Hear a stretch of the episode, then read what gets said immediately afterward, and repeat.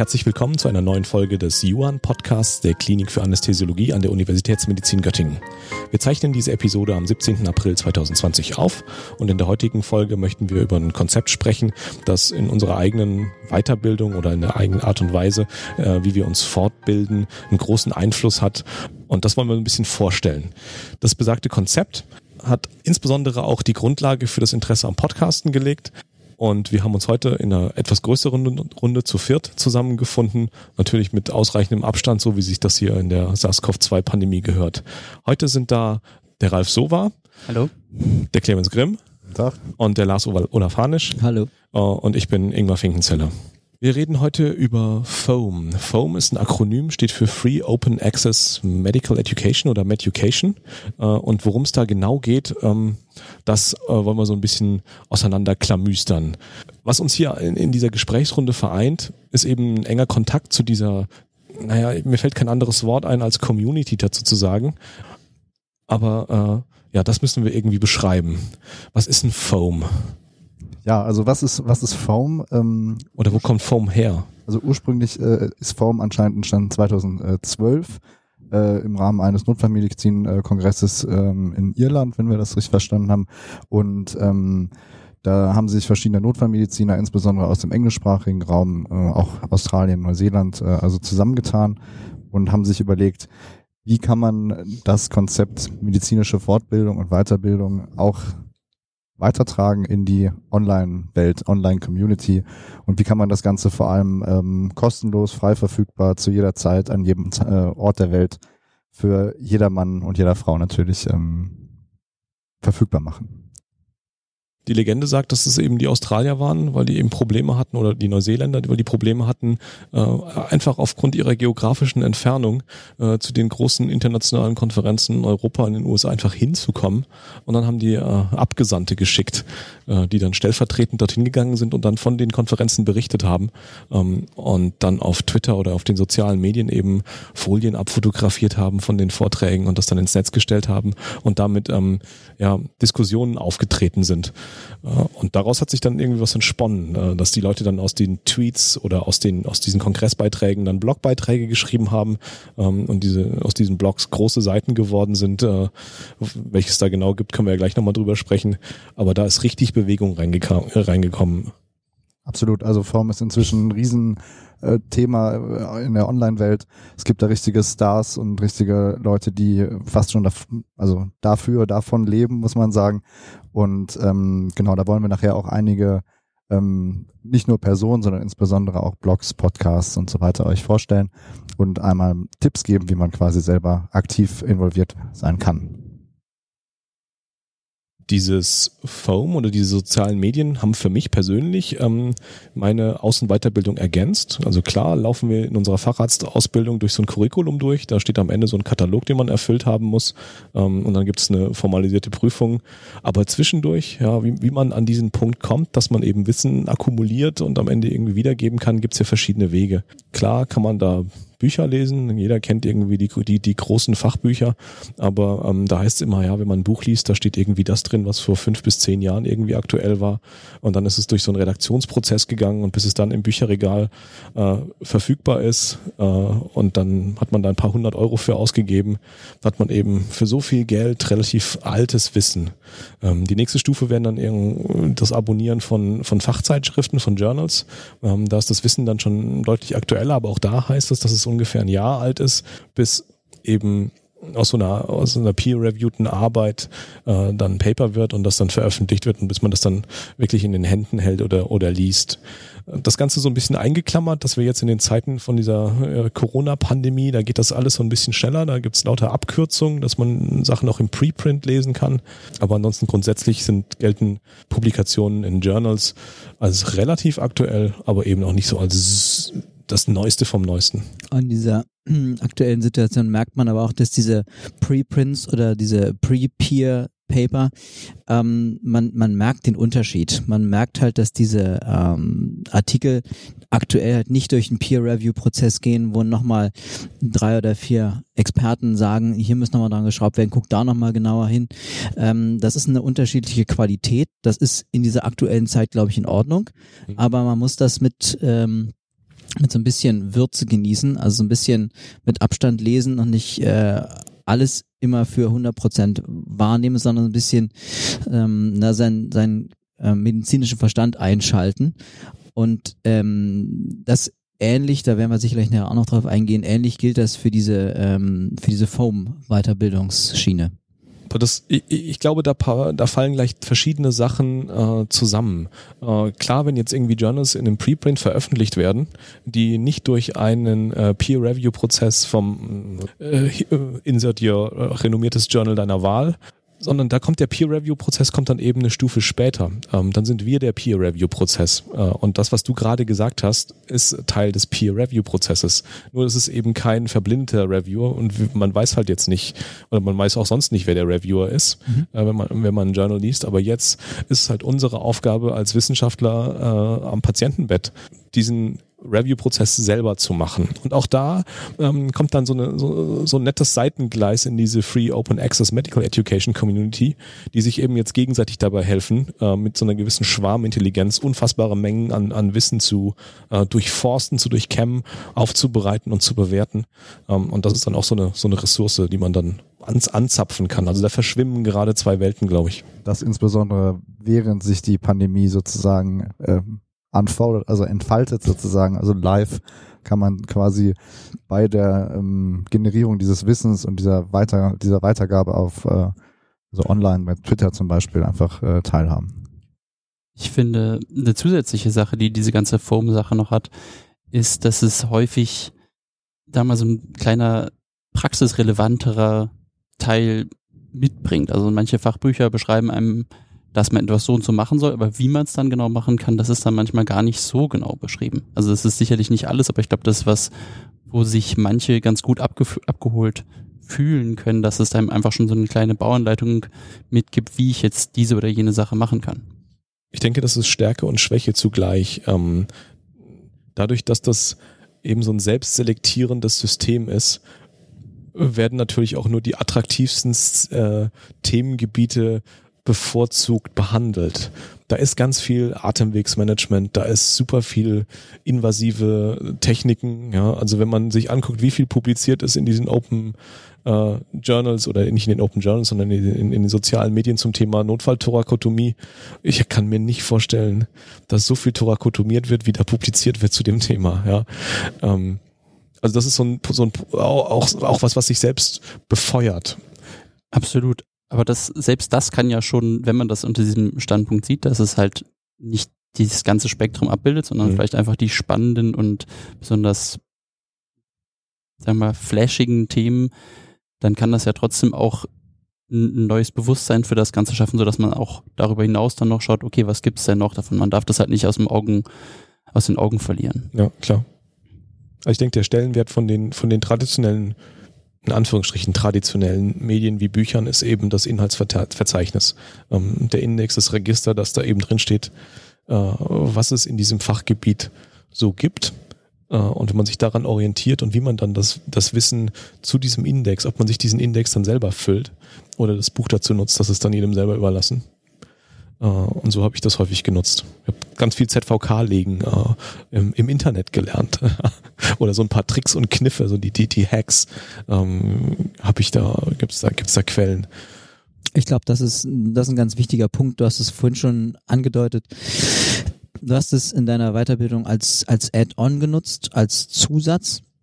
Ich habe das ähm, für meine meine äh, Prüfungen, was die ähm, Facharzt oder speziell Intensivmedizin angeht, auch als Zusatz genutzt. Ähm, und das wäre ist tatsächlich mir ein Anliegen, was ich auch den, den jungen Kollegen immer sage, man kann das nutzen, wenn man wenn man es ein bisschen kritisch sieht, sicherlich nicht alles ist 100% super, nicht alles ist total schlecht, sondern man muss ein bisschen selektieren. Ähm, aber man sollte tunlichst vermeiden, das als einzige Lernressource zu nutzen, sondern die Textbücher, die haben ihren Stellenwert. Die sind so, weil sie gut sind. Und die sind auch im Jahre 2020 immer noch gut. Und ob das jetzt ein Buch mit Papier ist, was ein haptisches Erlebnis ist, oder aber ob man es online liest auf dem Tablet, ist erstmal egal, aber es ist ein Text, wo man Zusammenhänge versteht Und wenn man dann an, an äh, Punkte kommt, wo man Zusammenhang vielleicht mal nicht versteht oder wo ein ZVK liegen beschrieben wird und man sagt, das kann ich mir nicht vorstellen, dann kann man online gehen, dann kann man sich einen Blogpost angucken, dann kann man sich einen Videotweet angucken, dann kann man sich die Tipps und Hacks holen, wie in Australien das gemacht wird, wie der eine den Ultraschallkopf hält, wie der andere den Ultraschallkopf hält. Aber das sind Dinge, mit denen man nicht starten sollte, Mhm. sondern man sollte halt sagen, okay, ich habe ein Grundverständnis, ich habe eine Idee und jetzt gucke ich mir mal an, wie andere das machen, um dann einfach eine eigene Praxis zu finden. Und ich glaube, das ist, das ist ganz wichtig bei dem ganzen Thema, dass man es nicht als alleinige Ressource nutzt, sondern Mhm. als Zusatzressource. Und man kann auch, also das würde, dafür würde ich plädieren, sobald man mit Weiterbildung anfängt, sobald man, dass man das sofort als Add-on mit begreift. Also da braucht man nicht warten, bis man das Buch zu Ende gelesen hat, sondern man kann da gleich in diese Community mit einsteigen Absolut. ähm, und da auch total von profitieren. Genau, und auch gerade wenn man dann sich sozusagen theoretisch und online damit schon beschäftigt hat und dann tatsächlich in die Situation kommt, zum Beispiel auf der Intensivstation oder im OP, dann hat man natürlich auch einen ganz anderen Background schon, man weiß schon möglicherweise, worauf man auch ähm, sich praktisch ähm, vorzubereiten hätte oder hat. Und ähm, genau, das ist auch ein ganz, ich finde, ein wichtiger Vorteil, dass man das eben ähm, absolut zusätzlich zu den Büchern benutzt und auch also man kann das auch asynchron dann benutzen mit demjenigen, der versucht, einem etwas beizubringen. Also man ist dann äh, in zeitlich versetzter Kommunikation mit der oder demjenigen, der ähm, versucht, das rüberzubringen. Das ist ein ganz wichtiger Punkt, ähm, diese, dass es einen Rückkanal zu den Autoren gibt oder zu den Herstellern, ja, zu den Distributoren, zu den Verteilern, zu den Multiplikatoren. Ähm, und das ist was, was ein Buch äh, zumindest nicht so einfach bietet. Da ist es mit einem erheblichen Aufwand verbunden, wenn man da äh, äh, mal einen Rückkanal braucht. Aber auf Twitter oder eben in den sozialen Medien ist das kein Problem. Und äh, dieses internationale, wir haben den, den angelsächsischen Raum da angesprochen, ähm, das ist auch eine Riesenstärke. Man hat eben in dieser globalisierten Welt rund um die Uhr immer jemanden, den man dann eine Zweitmeinung, also Zweitmeinung in Anführungsstrichen, ähm, da mal abfragen kann. Das finde ich auch eine, Und man lernt auch viel, wie es anderswo Ja. das läuft, möglicherweise. Vielleicht besser, vielleicht schlechter, aber man sieht zumindest was anderes. ja. Ralf, was nutzt du denn an äh, Form mit Ressourcen? Das, wo ich eigentlich am meisten reinhöre für mich, wäre ähm, der MCRIT Podcast. Das ist so ein, so ein persönlicher, ich glaube, das war die zweite Sache, über die ich gestolpert bin. 2015 bin ich damals über John Heinz gestolpert auf YouTube, Mhm.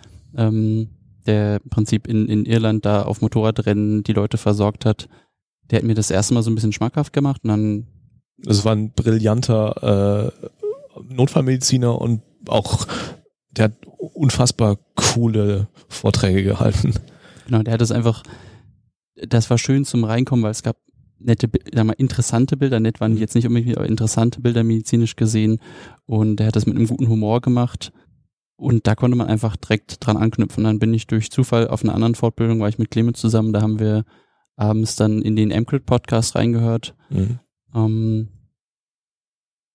MCRIT ist ähm, the elephant in the room. Äh, das ist Das kann man so sagen. Ähm, das ist äh, der MCRIT Podcast hat mal angefangen als als ein ganz normaler Blog ähm, von einem Scott Weingart, der ist Notfallmediziner in den USA, ich glaube in der Gegend von New York.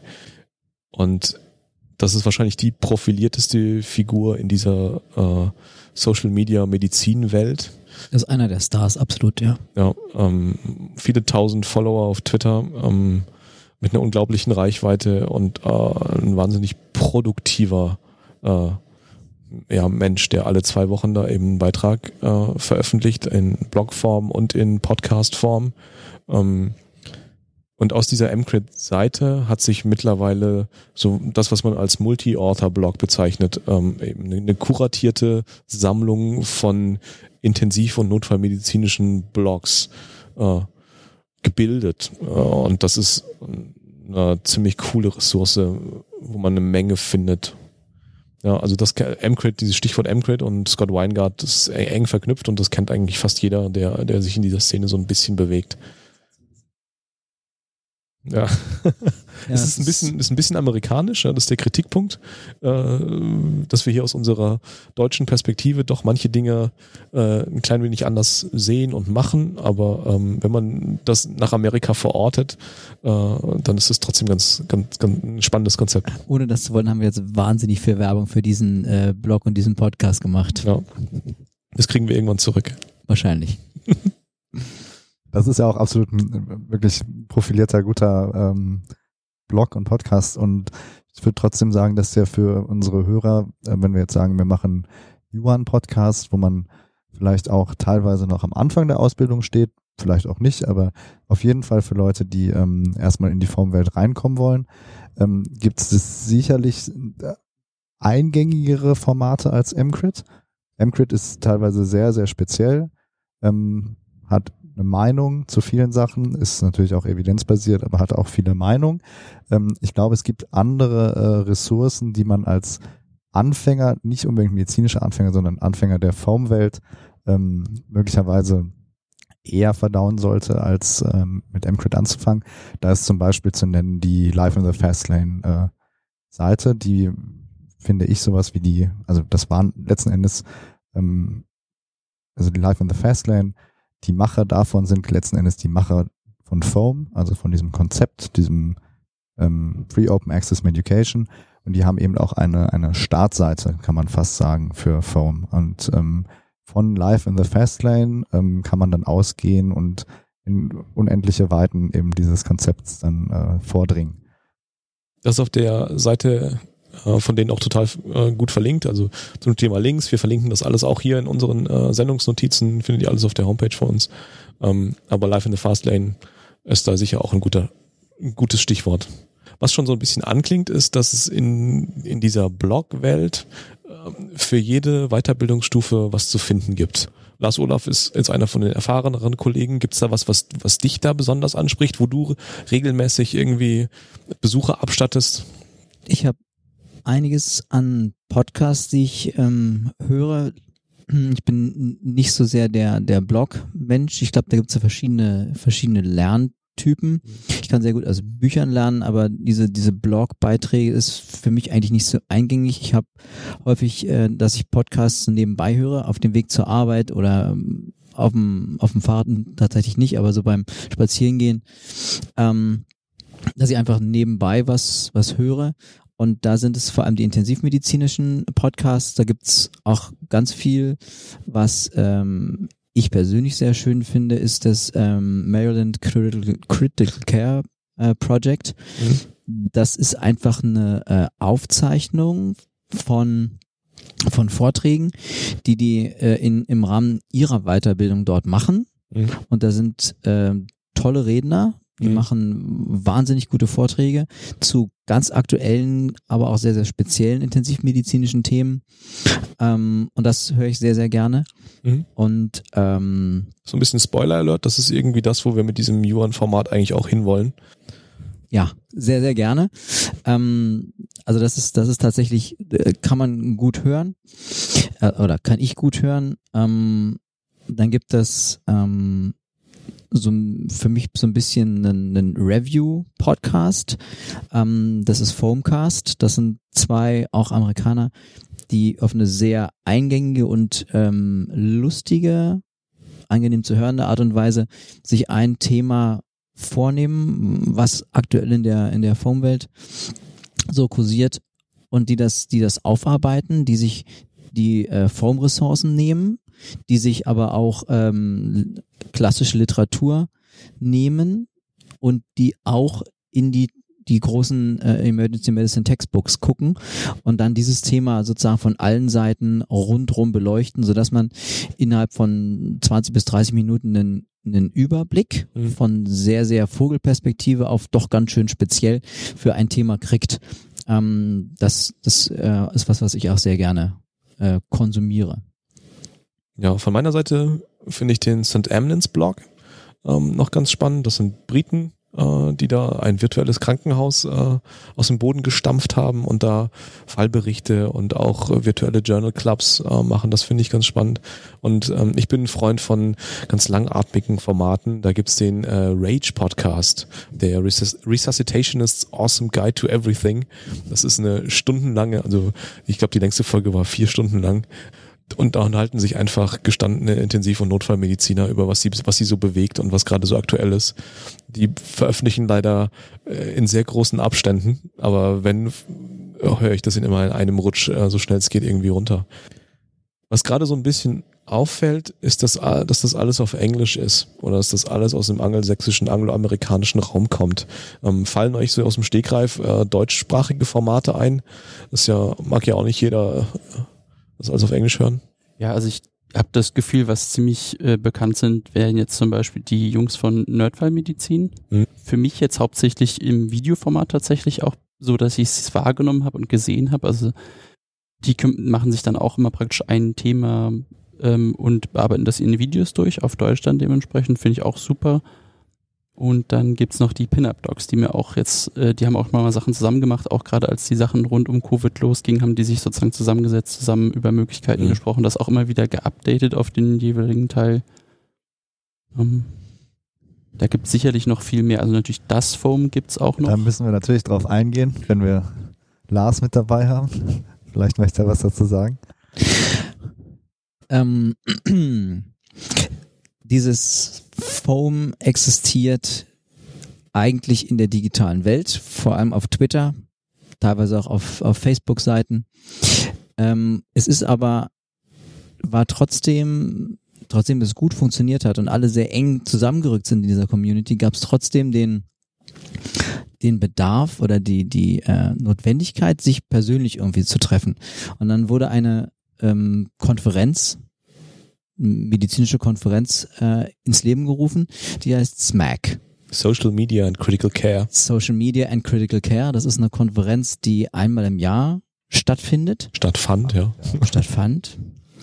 Und ähm, so vom Konzept würde ich es beschreiben wie TED Talks, aber mit einem ausschließlich medizinischen Fokus. Ja.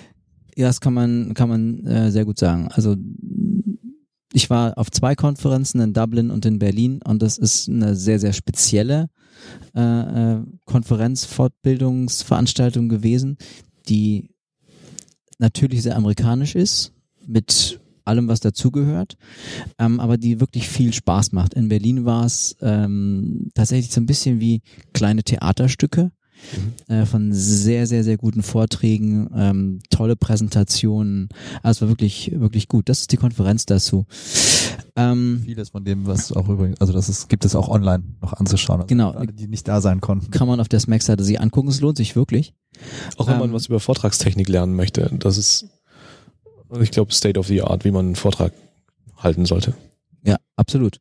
Also das ist zumindest so, wie man die Zuhörer nicht verliert. Mhm.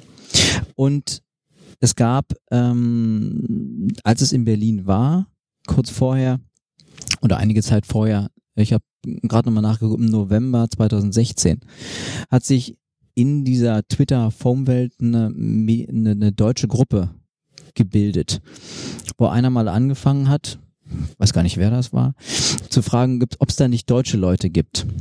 Und es gab ein paar, die haben sich dann da zusammengesetzt und daraus entstand das Konzept von ähm, DAS Foam, das Foam. Das kommt daher, weil diese Konferenz in Berlin hieß Das Smack. Hat sich irgendein Exakt. Amerikaner ausgedacht. Das, Amerikaner sind alle deutschen Artikel. Äh, das, ja. Ja, das, ich glaube, das ist das, was die, was die wirklich beeindruckend finden. Also in Dublin hieß es äh, Smacked Up. Ja. ja und ähm, wie gesagt, in Berlin, das hieß äh, äh das Smack. Und da hat sich halt das Foam draus gebildet. Das sind die quasi die Deutschen, die in dieser Community mitmachen, mitarbeiten. Ähm, da bin ich Gründungsmitglied, deswegen äh, hieß es, dass ich was dazu sagen soll. Und was diese, diese deutsche Community im Endeffekt macht, ist, die bietet eine Plattform. Es gibt dann eine Internetseite, wo man ähm, einfach seine Blogbeiträge, das, was man dazu zu sagen hat, veröffentlichen kann.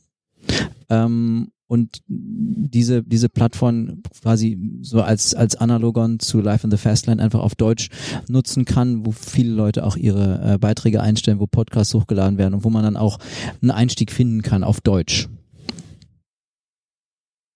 Ja, wir dürfen sicherlich ähm, auch unsere Kollegen aus Österreich nicht vergessen. Also es gibt auch noch ein weiteres Blog im, im deutschsprachigen Raum, das heißt Foamina. Ähm, das steht für ähm, Form und Intensivnotfall, ich glaube Akutmedizin. Mhm. Und ähm, genau, die sind auch ähm, durchaus lesenswert, muss man sagen. Genau. Ich glaube, eine Sache, die diese ganze Formwelt auch noch vereinigt, ist, dass es ein, dass ein Ziel der ganzen Sache ist, auch die Themen jeweils gut zu präsentieren, weil wir es eben von dem Vortragsstil hatten. Also ich habe den Eindruck, dass auch da das überproportional sich häufig finden lässt, dass man ein Thema gut und äh, leicht verdaulich und interessant präsentiert. Ja. Auch das ist, glaube ich, geschuldet den Anfängen der Twitter-Bewegung, als es damals noch, ich glaube, da war es Zeichenniveau 140. 140 Zeichen, ja, ist jetzt ja mittlerweile hochgesetzt worden, aber äh, einen Folieninhalt auf 140 Zeichen zu kondensieren, ist eine Herausforderung. Ähm, und äh, ich glaube, da ist der, der Grundstein gelegt worden.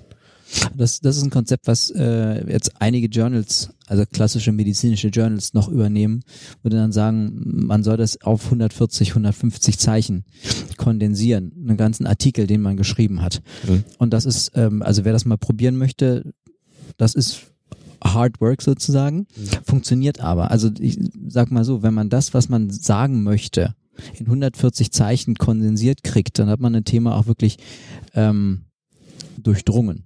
Ja. Und das ist, äh, das ist was, was, was Wertvolles. Jetzt haben wir in den letzten ein paar Minuten einen Haufen Quellen und Startpunkte genannt.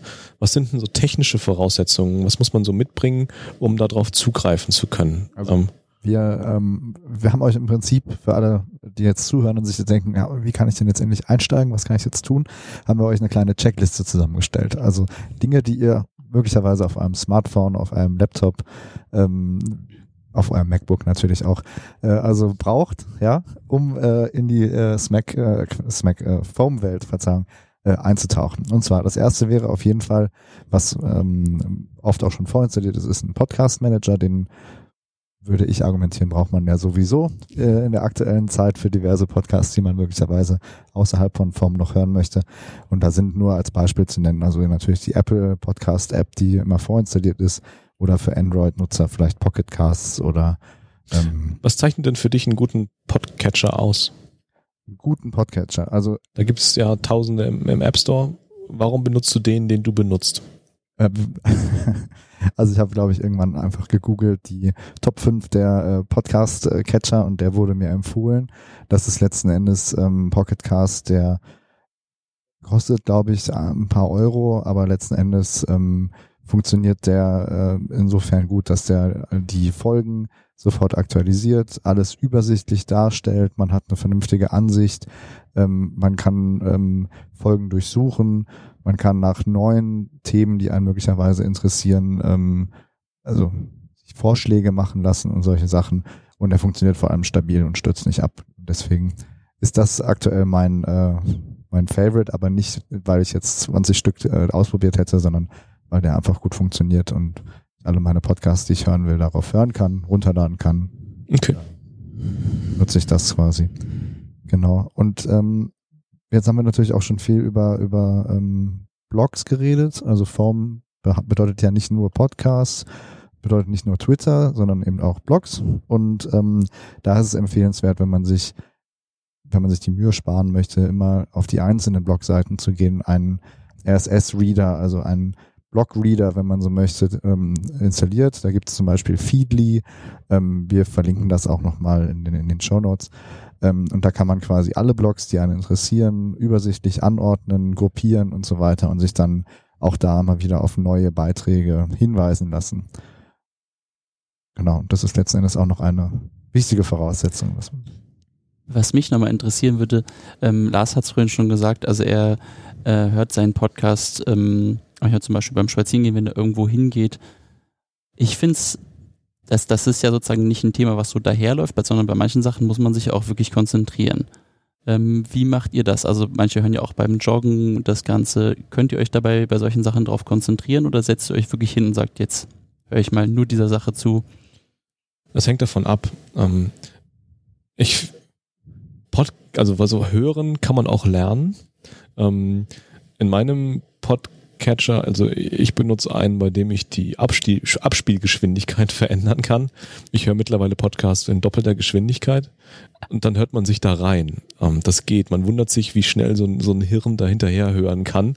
Ähm, das kann ich dann aber nicht machen, wenn ich nebenher noch was dazu mache. Das wollen wir auch jetzt nicht äh, für Äh, Anfänger empfehlen. Nicht zu empfehlen, nein. Ja. Ähm, das, also das, da entwickelt man sich hin und ich glaube, das macht jeder anders ähm, und jeder hat da andere Tätigkeiten, die sich anbieten, äh, den Podcast zu hören. Also ich glaube, der Weg zur Arbeit äh, im Autoradio äh, ist was, äh, beim Sport, im Fitnessstudio, ähm, Bügeln, Wäsche zusammenlegen. ja, Spülmaschine ausräumen äh, Ich glaube, Einschlafen. zum Einschlafen. zum Einschlafen als gute Nachtgeschichte. Ja. Gute Nachtgeschichte von Scott Weingart. ähm, ich glaube, ganz äh, ist, ein, ist ein wichtiger Punkt, den, den Ralf da anspricht. Mm, Man kann, der, der große Vorteil an diesem Podcast im Gegensatz zu einer Konferenz zum Beispiel ist, wenn ich was nicht verstanden habe, abgelenkt worden bin, irgendwas, schalte ich auf Pause, spul zurück, hol mir das nochmal an. Und wenn ich halt irgendwas nicht verstanden habe, auch dann mache ich eine Pause und nehme mir die Zeit, mich reinzuhören und mir das zu überlegen. Na, das ist ein, das ist ein wichtiger Punkt, dass man das, glaube ich, nicht einfach so nebenher laufen lässt, einfach damit was läuft, sondern man muss schon eine gewisse Aufmerksamkeit haben, ohne dass man 100% super konzentriert sein muss bei vielen Themen. So sind die ganzen ja aufgebaut, so ist unser Podcast ja letztendlich auch aufgebaut, dass man sich zwischendurch immer mal rausnehmen kann, eine Pause nehmen kann, wenn man zum Beispiel sagt, ach, jetzt redet der Harnisch, da schalte ich kurz ab. Ähm, das ist, glaube ich, in Ordnung. So sind die Konzepte auch aufgebaut, weil nach einem Moment geht's halt wieder und dann kann man sich wieder konzentrieren. Und das ist natürlich auch der Grund oder einer der Gründe, warum wir diesen Podcast hier machen, weil wir ja, wie Ingmar vielleicht schon angedeutet hat, auch die Weiterbildung hier mit begleiten möchten. Wir haben na- natürlich auch Fortbildungen, Präsenzfortbildungen, natürlich aktuell Corona-bedingt ein bisschen zurückgefahren, aber in normalen Zeiten gibt es ja diese Fortbildungen, an denen kann aber nun mal leider schichtdienstbedingt oder äh, nach Dienst, 24 Stunden und so weiter, nicht jeder immer teilnehmen und auch möglicherweise nicht jeder immer zur vollen Aufmerksamkeit nach so einem anstrengenden Dienst zum Beispiel ähm, zuhören. Und deswegen wollen wir quasi hier ähm, die Möglichkeit bieten, das Ganze zu wiederholen zum Beispiel und auch mal zu pausieren, wenn man gerade keine Lust hat. Das ist einfach ein zusätzlicher Kanal, Ja. der sich, der sich da eröffnet. Hast du noch was auf deiner Checkliste? Absolut. Also ihr habt ja jetzt wahrscheinlich schon häufiger das Wort äh, Twitter gehört. Für viele sollte das ähm, bekannt sein, aber ähm, alle, die das nicht kennen, das ist letzten Endes ein Kurznachrichten ähm, oder ein, ein, ein, ein Online, ähm, ein, eine App, auf der man Kurznachrichten verschicken kann. Manche sagen auch Microblogging-Dienste. Genau, wo quasi jeder natürlich lesen kann, was man geschrieben hat. Es gibt auch die Mhm. Möglichkeit, Privatnachrichten zu schicken, ist aber nicht das Hauptding. Äh, und äh, wie Ingmar ja auch schon gesagt hat, die sind äh, kurz. Ja, also ursprünglich mal 140 äh, Zeichen, inzwischen ein bisschen mehr, aber jedenfalls ist das ein, ein, ein Kosmos, ein Universum, wo man kurze Nachrichten schreiben kann, kurze Nachrichten, die auch möglicherweise Informationen, also Links zu anderen Dingen, anderen Podcasts, Blogs, äh, Artikeln, Journals, Büchern und so weiter enthalten kann und alle können dann damit interagieren. Und das ist natürlich nichts, was äh, nur in der Foam-Welt verbreitet ist, sondern es gibt natürlich auch viele Politiker und Mediengruppen und so weiter, die das nutzen. Das heißt, es ist, Präsidenten. Das heißt, das ist multi, äh, ja, also es ist für alles Mögliche zu Für alles Mögliche. Das heißt Und immer, Das, Entschuldigung, es hieß, es hieß immer, ähm, Facebook ist, äh, um sich mit Leuten zu vernetzen, mit denen man in der Schule war. Und äh, Twitter ist für Leute, um sich mit Leuten zu vernetzen, mit denen man gerne in der Schule gewesen wäre. genau. Auf Facebook hat man quasi nur die Leute, die man eh schon kennt. Und auf Twitter lernt man dann die Leute kennen, die man möglicherweise Ja. sollte oder aus bestimmten Gründen kennen möchte. Weil, ähm, ja. Das heißt, das ist quasi das nächste auf unserer Checkliste. Ihr braucht mehr oder weniger zwingend einen Twitter-Account. Ja. Ja. So, die Klinik für Anästhesiologie hat auch einen. Das ist ins-umg. Ähm, da werden wir auch äh, in Zukunft immer mehr Präsenz zeigen. Genau. Und eine letzte Sache, die aber eher so als Darf ich noch ganz kurz Ja, zurück noch zu dem zum Thema ähm, Twitter? Twitter funktioniert so, dass man äh, diese ganzen, also diesen, das ganze Rauschen filtern kann nach sogenannten Hashtags. Ja. Ähm, daher kommt diese ganze Hashtag-Meme-Geschichte. Der Hashtag Foam ist einer, den man da am Anfang einfach mal eingeben kann äh, und dann sich einfach mal berieseln lassen von dem, was da passiert. Und jetzt in der, in der Covid-Pandemie ist der Hashtag Covid-19 äh, interessant, aber auch da gibt's Covid-Foam ähm, als Hashtag, wo es eben gezielt aus dieser Community für die Community Informationen um diese Pandemie gibt. Und für die älteren Hashtags auf dem Telefon unten links die Raute. Die heißt im Englischen Hashtag. Ja, Pound. ja. Und wenn man selber einen Twitter-Account hat und man produziert einen Inhalt, dann ist das ja automatisch frei. Und wenn Mhm. man was Medizinisches postet, dann ist das automatisch Free Open Access. Und weil man was präsentiert, ist das auch Medication. Das heißt, wenn man selber einen Inhalt produziert, sollte man auch den Hashtag Foam dazu bringen, weil dann ist man da auch zu finden. Und es wäre ja schade, wenn man das, was man präsentiert, nicht gefunden bekäme. bekäme. Genau, denn erstmal, wenn man es postet, sieht's ja erstmal niemand. Wenn man keinen Hashtag hat und einem niemand folgt, dann ist es erstmal irgendwo im Netz, aber sieht, niemand sieht es. Dann brauchst du, also das ist dann ein Zufall, ne? Und dann ist die die Nadel im Heuhaufen. Gut, eine letzte Sache wollte ich jetzt noch ähm, von der Checkliste sozusagen.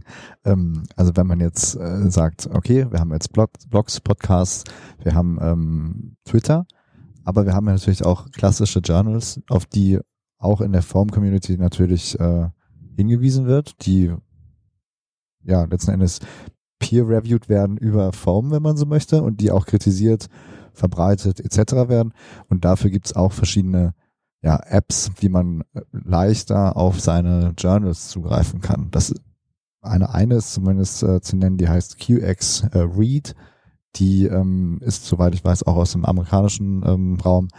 Und über die kann man sich zum Beispiel ähm, bestimmte Journals, die dann möglicherweise auf Twitter ähm, empfohlen worden sind, genau ähm, folgen und dann eben äh, bei neuen Beiträgen die Das ist ein, ein spannender Punkt, weil diese Welt der traditionellen akademischen Medizin zunehmend verschwimmt mit der Social Media Welt.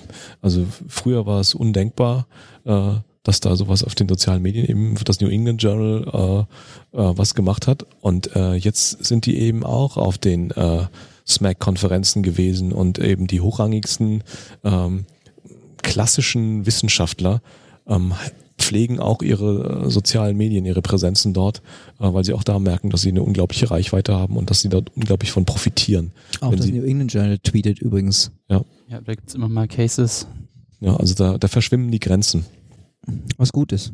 Was, äh, ich glaube, die Vernetzung ist, ist wirklich gut. Mhm. Ähm, dass man nicht nur die äh, sich das New England Journal nimmt äh, und von vorne bis hin durchliest, ähm, sondern dass man auf bestimmte Dinge hingewiesen wird ähm, und dann halt Lust drauf bekommt. Das, das merkt man halt über das Forum auch, dass man für viele Dinge einfach Lust bekommt Mhm. wenn ein Artikel irgendwo besprochen wird in einem Podcast und man sich denkt, Mensch, der haben jetzt so viel drüber erzählt, den, den lese ich jetzt mal doch. Mhm. Ähm, das macht Lust aufeinander. Das schärft so ein bisschen die Sinne oder äh, ja, was gerade die heißen Themen sind oder was man, welches Paper man vielleicht gerade übersehen hat. Ja. Haben wir Kritikpunkte an der Bewegung?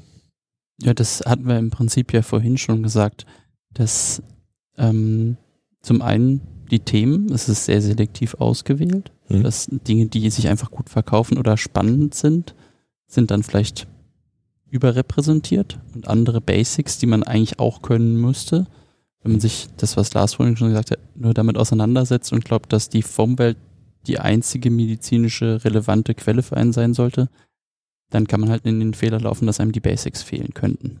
Ich glaube, das ist, also sieht man in unserem Fachgebiet eigentlich schon ganz gut. Wir aus der Anästhesie oder wir Anästhesiologen machen ja nicht nur Narkose, aber sondern Intensivmedizin, Notfallmedizin, Schmerzmedizin und Palliativmedizin gehört da irgendwie noch mit dazu. Und diese Foamwelt hat einen ganz klaren Fokus auf der Intensiv- und Notfallmedizin. Vor allem Notfallmedizin, dann als zweites Intensivmedizin, aber das ist Dieses tatsächlich Notfallmedizin aus diesem Emergency Room, ähm, das amerikanische, äh, das angloamerikanische Konzept und tatsächlich so richtig klassische Anästhesie, Foam gibt es immer mal wieder, aber jetzt nicht in dieser, in dieser Masse, in dieser Breite. ist eine Nische und Schmerzmedizin findet man praktisch überhaupt nicht. Immer nur als angerissen, als auch Thema. Hm. Ja. Also das ist, ja, und ich glaube, außerhalb dieser, äh, ich nenne es mal Hochgeschwindigkeitsmedizin, gibt's auch kaum äh, da Ressourcen. Radiopedia ähm, ist sowas, was noch relativ weit verbreitet ist als Datenbank oder als Wiki zum äh, für, für, für Bilddaten, medizinische Bilddaten. Ähm, Für unsere radiologischen Zuhörer. ja, genau. Aber ich, also aus anderen Fachbereichen ist, ist mir so eine Bewegung, aber wenn man die Leute fragt, eigentlich nicht so richtig bekannt. Es gibt einen Podcast, den habe ich auch abonniert, das heißt The Elective Rotation. Mhm. Das ist ein Pharmakologie-Podcast. Ähm, ein sehr spezieller pharmakologischer Podcast, aber doch sehr interessant. Mhm. Ähm, also es gibt andere Bereiche, die das, die diese äh, Techniken, auch diese, diese Lerntechniken nutzen. Mhm. Ähm, aber ganz klar, der Fokus ist ganz klar äh, äh, Emergency Medicine, ähm, In-Hospital, Pre-Hospital und die ganzen, und da halt besonders die ganzen sexy Themen. Ja. Also Crack the Chest und ECMO. Reboa und Notfall ECMO und das ist, das ist halt, sind sexy Themen, sind sie ja auch. ähm, aber die Aber Welt ist halt, die Welt ist halt, genau, die Welt ist halt anders ähm, und hat hat noch andere Aspekte als nur diese Themen. Klar. Ich, ich hab, wir haben das, äh, was ich als größtes Problem in Anführungszeichen sehe, haben wir vorhin schon angerissen, ist einfach, dass der Peer-Review-Prozess zwar stattfindet, aber der nach der Veröffentlichung stattfindet. Ähm, ich glaube, das ist was, worauf man sich, woran man sich gewöhnen muss. Das ist, glaube ich, in Ordnung, dass es so ist. Ähm, wenn man selber Inhalte produziert, muss man aber darauf eingestellt sein, dass die teilweise durchaus ähm, gebasht werden. Also Mhm. dass man da ordentlich Gegenwind bekommt. Ähm, ob das gerechtfertigt ist oder nicht, sei mal dahingestellt. Aber das Internet ist schonungslos. Aber das Internet ist schonungslos und ist vor allem sehr unmittelbar. Also quasi in dem Moment, wo ich den Tweet raushaue, kann zehn Sekunden später kann ich den riesen Shitstorm über mich äh, ergehen lassen müssen. Das kann sein. Ja. Aber auf der anderen Seite ist eben das auch die, die Chance, dass nicht nur drei Reviewer so einen Artikel lesen, sondern 3000. Ja. Klar, also es fehlt quasi der klassische Peer- Peer-Review, aber es findet ja der Schwarmintelligenz Peer-Review nach Veröffentlichung natürlich. Unbedingt. Und das ist halt, das ist jetzt wieder, also es ist wirklich wertneutral gemeint. Das äh, ist, ein, ist was Gutes, das kann aber auch was Schlechtes sein. Ähm, also das ist einfach wertneutral, aber es ist halt, wie es ist. Ne? Und also was mir schon passiert ist, ist in in meiner Weiterbildung, ist, dass man irgendwie dann mh, was gehört hat, so den neuen Podcast. Ähm, und dann hat man was gelesen und gelernt, denkt, das will ich jetzt mal ausprobieren. Und dann ist man aber von der Aktualität der Veröffentlichung so schnell, dass die erfahrenen Kollegen noch gar keine Chance hatten, das zu parsen. Hm. Ähm, und dass man dann manchmal im Klinikalltag auf Widerstände stößt, wenn man sagt, hier, ich lege jetzt den ZVK so, wie ich es auf YouTube gesehen habe. Ähm, das klingt auf den ersten Blick verständlicherweise so ein bisschen komisch. Äh, und da ist, glaube ich, ganz viel Aufklärungsarbeit äh, nötig, dass man hier jetzt nichts Unvorsichtiges macht ähm, und dass man aber auch da nochmal Rücksprache mit seinen, seinen, seinen erfahreneren Kollegen hält, ähm, um zu gucken, bin ich hier auf dem Holzweg oder ist das eine coole Sache? Das erfordert aber in der Abteilung selber eben auch eine Kultur und Leute, die sich auch in dieser Szene bewegen. Da haben wir hier in Göttingen Glück, dass es das gibt, Ähm, aber ich glaube, das ist nicht selbstverständlich oder ich weiß, dass das nicht selbstverständlich ist. Aus Sicht des Weiterbilders ist das tatsächlich ähm, so, dass man äh, up to date sein muss. Also das, das geht jetzt äh, äh, an meine im Englischen heißt das so ein Shoutout an meine Oberarztkollegen, sich zumindest mal so ein bisschen mit dem Thema zu beschäftigen, weil man hat das irgendwann mal gelernt, man hat seine Art und Weise, wie man es macht und man hat seine Art und Weise, wie man Dinge vermittelt. Ähm, es gibt aber noch andere Möglichkeiten und die jungen Kollegen nutzen eben diese anderen Möglichkeiten. Und man muss zumindest mal so ein bisschen äh, die Fühler ausstrecken, was so geht und was, ähm, was im Moment so en vogue ist. Ähm, denn man wird damit konfrontiert werden. Also ich hatte mehr als eine Situation mit, mit Clemens, ähm, ist jetzt als positives Beispiel genannt, wo Clemens ankam und sagt, Mensch, ich habe jetzt gestern einen Podcast gehört oder ein YouTube-Video gesehen von äh, dem und dem und der hat das und das so ausprobiert, ZVK-Anlage, keine Ahnung, rückwärts mit geschlossenen Augen, ich würde das gerne mal ausprobieren, unterstützt du mich? Und dann ist es meine Aufgabe zu sagen, entweder nein, weil wird nix. Oder aber man sagt, wir gucken uns das nochmal gemeinsam an. Oder man sagt, ja, ich informiere mich da selber, aber das, da, da braucht es von Seiten des Weiterbilders eine gewisse Offenheit, um auch alternative Wege zu akzeptieren, gegebenenfalls sich das selbst vorher anzugucken und die Bitte an die, an die jungen Kollegen, die eben diese Techniken sich aus dem Internet angucken, das nicht einfach zu probieren, sondern vorher mit dem zuständigen Weiterbilder das abzusprechen, weil nur dann ist auch ein Netz und doppelter Boden gegeben. Nicht am ersten Arbeitstag. Genau, bitte, bitte nicht am ersten Arbeitstag, sondern erstmal, vielleicht erstmal klassisch anfangen mit dem Buch. Genauso beim ZVK-Link erstmal klassisch anfangen und dann, wenn man weiter fortgeschritten ist, dann kann man den Horizont ein bisschen erweitern. Absolut. Und das hilft ja letzten Endes auch, wenn man das äh, bespricht mit, mit seinen Oberärzten zum Beispiel beim Erkennen der Qualität dieser Beiträge.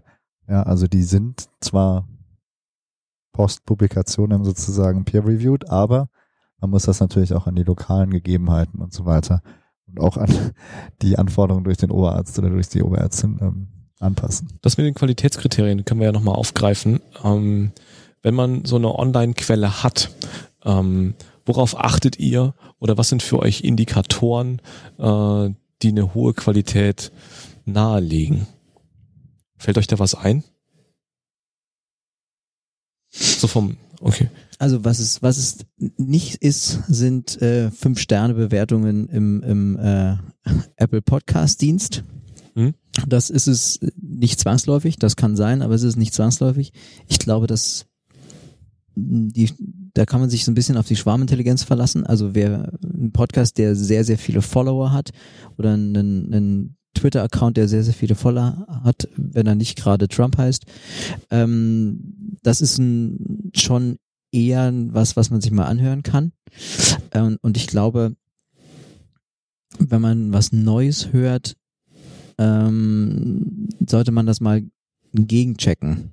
Ja. Also man hört sich einen Podcast zu einem Thema an oder liest einen Blog zu irgendeinem Thema und sollte dann einfach nochmal entweder einen anderen Blog dazu lesen oder aber in die, in die Primärliteratur gehen und gucken, ob das, was da steht, auch da steht. Mhm. Und wenn das konkurrent ist, dann kann man sich da eher sicher sein. Wobei man sich generell nie sicher sein kann, dass Klar. das wirklich ein qualitativ hochwertiger Beitrag ist. Klar, also das ist, glaube ich, die große Herausforderung. Aber wenn wir ehrlich sind, müssen wir uns diese genau die gleichen Fragen auch stellen, wenn wir wegen ein Buch aus dem Bücherregal ziehen. Ähm, und da fehlt uns irgendwie diese Online-Peer-Review-Geschichte. Ähm, ich finde, oder was mir immer noch wichtig ist, dass ähm, Formate online einen Rückkanal zulassen. Mhm. Ähm, Also wenn das eine ganz geschlossene, ein ganz geschlossener Beitrag ist, in dem ich nicht kommentieren kann und meine eigene Meinung mitteilen kann und das auch nicht weiter moderiert wird oder nicht darauf geantwortet ist, dann halte ich das für verdächtig. Mhm. Ähm, ja, und genau wie du es gesagt hast, man muss sich fragen, ist es möglich, dass der, der das geschrieben hat, sich irrt? Oder dass er einen Interessenskonflikt hat ja, oder von irgendjemandem dafür bezahlt wird, dass er das gerade macht? Ähm, und dann muss man da eben so lange forschen, bis man all diese Fragen mit Nein beantworten kann. Aber das ist ähnlich ja auch bei der klassischen Literatur. Klar. Also da gibt's immer die Conflicts of Interest, die man angeben muss. ja. Die muss man Ähm, auf Twitter nicht angeben. Die ja? muss man auf also Twitter Vorsicht. nicht angeben, genau. Ähm, aber nichtsdestoweniger ist man natürlich nicht davor gefeit, dass auch in hochrangigen medizinischen Journals falsche Schlüsse gezogen werden Ja. oder nicht ganz korrekte Daten ähm, präsentiert werden. Also ist man auch da nicht, nicht gefeit. Es ist halt bei in der Foam-Welt halt nur einfacher. Es ist einfacher, es geht schneller und man, also man merkt es auch schneller, also man kriegt es schneller, Unmittelbarer. so. unmittelbarer, hart präsentiert, ja. Ähm, da gab es ja 2014 so ein schönes Beispiel, wo was in Nature publiziert wird. Da gab es aus Japan, hatten die da auf einmal auf, äh, das war glaube ich das Riken Institute, und die hatten eine Möglichkeit gefunden, super Stammzellen irgendwie zu machen mit relativ simplen Methoden. Das ging dann glaube ich über so sechs Monate hin und her. Und das, das Paper oder die Paper, ich glaube es waren sogar zwei, sind dann letztendlich auch zurückgezogen worden, weil da einfach im Review-Prozess Fehler passi passiert sind. Ähm, da sind zweimal Abbildungen gewesen, es war die gleiche Abbildung, aber unterschiedlich beschriftet oder da wurde was, da, da gab es ein Bild, das sollte eigentlich eine Long Exposure von etwas sein, war aber eigentlich ein digitally enhanced Picture, also so Sachen, wo man dann jetzt schon vermuten könnte, dass halt unter diesen Leuten auch dieser Druck zur Publikation geherrscht hat. Mhm. Ähm, und auch die Reviewer haben ja nicht unendlich viel Zeit und auch denen können Fehler passieren, aber es kann halt eben auch sein, dass dieser klassische Review-Prozess Fehler hat. Ja, also ich glaube, da müssen, also das ist auch so ein Appell, dass man einfach vorsichtig sein muss mit allem, was man so an Wissen äh, von, von extern, was man sich selber akkumuliert hat, aufnimmt, ähm, wie man das verarbeitet und äh, jetzt im Zeitalter im Stichwort von Fake News, was man davon noch weiter verbreitet. Ich finde, wenn man so ein Foam-Medium konsumiert, dann kann man sich ja auch immer die Frage stellen, also wenn, wenn etwas aufgearbeitet wird und nicht jetzt ein neues Konzept für irgendwas dargestellt werden, sondern die Aufarbeitung, dann ist ja vielleicht auch ein Quellen- oder ein Qualitätsmerkmal, dass die Person, die mir da was erklären möchte, auch ihre Quellen dazu angeben kann. Ja. muss ich natürlich die Quellen immer noch kontrollieren, ob die jetzt wieder richtig sind, aber ja. Und auch, dass die Person, die das schreibt, erkennbar ist. Mhm. Also, dass man nachvollziehen kann, wer steht da dahinter. Ähm, also idealerweise mit, mit, mit Klarnamen und Qualifikationen. Ja. Das ist jetzt so ein bisschen der negative Spin von der ganzen Sicht, die, die, das große Achtung, die, die, die, das Vorsichtzeichen. Ja, ich glaube, das äh, braucht einfach, das braucht denkende Menschen, aber die braucht es sowieso überall. Also man sollte das nicht, nicht unkritisch konsumieren. Ich gehe aber nicht davon aus, dass die Hörer dieses Podcasts Dinge unkritisch äh, konsumieren. Also ich merke das bei den Assistenten, die bei uns auf der Intensivstation sind, dass äh, wenn man sagt, wir machen das jetzt mal so und so, ähm, dass dann häufig Nachfragen kommen und zwar nicht äh, nicht bösartige Nachfragen, sondern Verständnisnachfragen. Warum machen wir das jetzt so und so? Warum gibst du dieses Medikament dazu? Ähm, und genau das ist das, was man sich bei der, bei dem ganzen Medical Education, beim Foam, aber auch bei den Journals fragen muss. Ähm, wie passt das in meine Praxis? Verstehe ich das? Gibt es da Ungereimtheiten für mich? Ähm, und wie gesagt, das befolgt einen, glaube ich, überall in der medizinischen Welt. Ich glaube, wir haben ein relativ pralles Paket hier geschnürt. Äh, in der letzten Stunde ungefähr. Äh, und dann würden wir uns an der Stelle so langsam wieder hier verabschieden. Gibt einen Haufen weitere Episoden in Planung. Über Feedback und äh, idealerweise ein paar Sternchen auf iTunes freuen wir uns ganz besonders. Auf Twitter ist die Klinik für Anästhesiologie unter @ans-umg zu finden und äh, die Homepage, das gibt's hier natürlich auch, der Unimedizin und der Anästhesiologie ist ains.umg.eu und dort werden wir unter dem Yuan Podcast natürlich auch die angesprochenen Dokumente und äh, Links ähm, bereitstellen. Wir bedanken uns für euer unsere Interesse. Twitter-Handles. Unsere Twitter-Handles? ja, klar, die äh, schreiben wir hinter unsere Namen. Das steht dann natürlich da auch. Ähm, wir bedanken uns für euer Interesse. Bis bald. Tschüss. Tschüss. Tschüss. Tschüss.